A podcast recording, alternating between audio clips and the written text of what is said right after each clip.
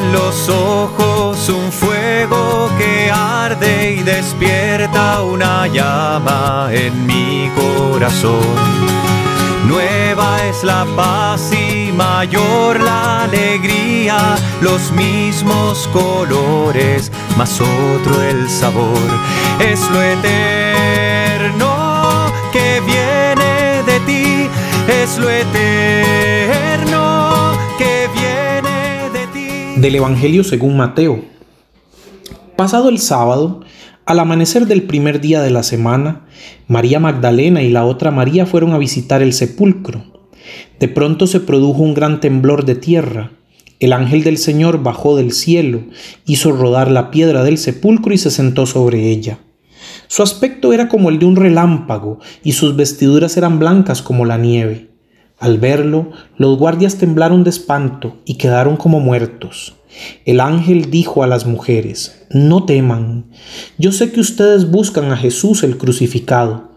No está aquí porque ha resucitado como lo había dicho. Vengan a ver el lugar donde estaba y vayan enseguida a decirle a sus discípulos, ha resucitado de entre los muertos e irá antes que ustedes a Galilea. Allí lo verán. Esto es lo que tenía que decirles. Las mujeres Atemorizadas pero llenas de alegría, se alejaron rápidamente del sepulcro y corrieron a dar la noticia a los discípulos. El amor me llama. El profesor Jan Sunstein en un comentario nos dice, la resurrección de Jesús debe ser considerada desde el punto de vista neotestamentario como la primera interpretación de la muerte de Jesús. Los textos del Nuevo Testamento, desde Pablo a los Evangelios, se mueven en esta dinámica hermenéutica. La muerte de Jesús ha sido el no de las autoridades políticas y religiosas, el rechazo a su proyecto vital que ha denominado reino de Dios, pero al mismo tiempo la resurrección de Jesús es el sí de Dios a todas sus palabras y acciones.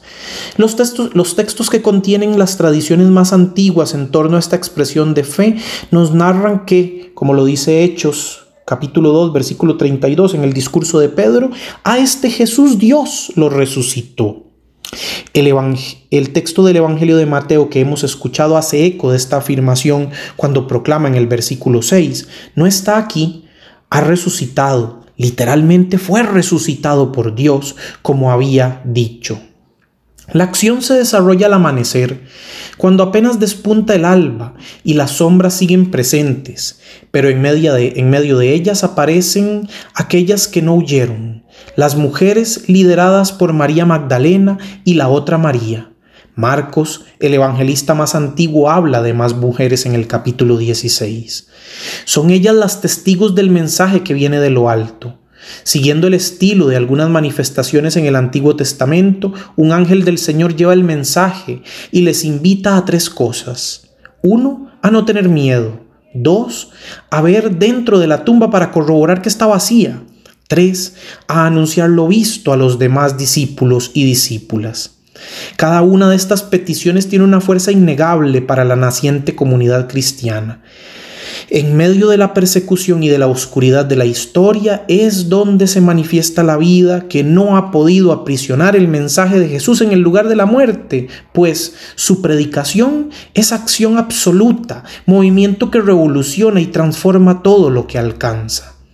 La confesión de fe del versículo 7, ha resucitado de entre los muertos e irá antes que ustedes a Galilea, allí lo verán, condensa la dinámica de la Pascua. Todo proyecto de entrega y servicio, de lucha por la justicia y de posicionar a los excluidos de la historia, no termina en la nada, sino que tiene sentido en sí mismo porque genera vida, aunque no veamos sus resultados de entrada. Al resucitado se le encuentra por las rutas de Galilea, porque es recorriendo sus pasos allá, caminando con los marginados, comiendo con los pecadores, integrando a las mujeres y a los niños como podemos reconocerle. El miedo y la duda, la confusión, siempre asaltarán a los seguidores y seguidoras de Jesús, pero la claridad de su mensaje se concreta en el estilo de vida de quienes optan por hacerle presente cotidianamente con su sonrisa, con una actitud que construye puentes y no muros, con la denuncia ante los oprobios de la existencia y con la cercanía para con aquellos y aquellas que han perdido toda confianza.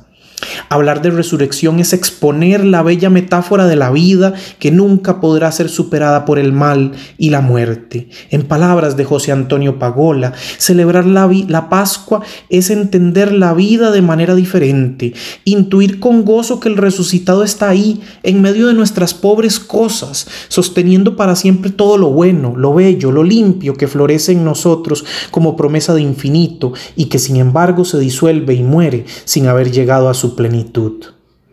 Pero esa disolución, añadiéndole un poco más, es aparente porque la esperanza renace cada vez que se actúa para concretarla. Revive todos los días cuando los seguidores y seguidoras de Jesús piensan más allá de los muros de una iglesia y proclaman al resucitado con su praxis coherente más que con palabras vacías. El sí de Dios al proyecto de Jesús también puede ser nuestro sí cada vez que caminamos por Galilea haciendo lo que Él hacía.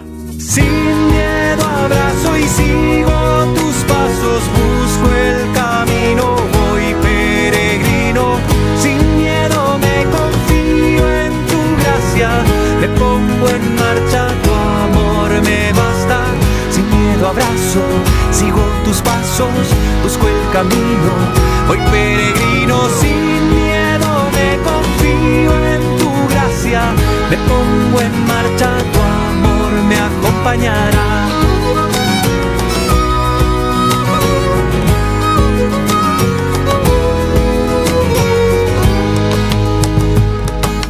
Este camino, al igual que otros muchos, exige la lucha, no excluye el dolor Caben mis rodeos y mis pies cansados, también esas voces que me hacen dudar, pero en mis noches me aferro de ti, pero en mis noches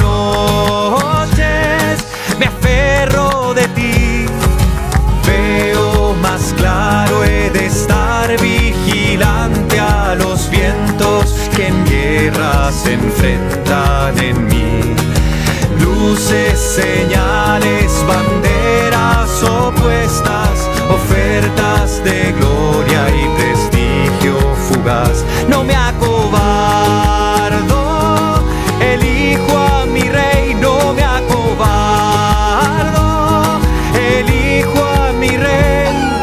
Sin miedo abrazo y sin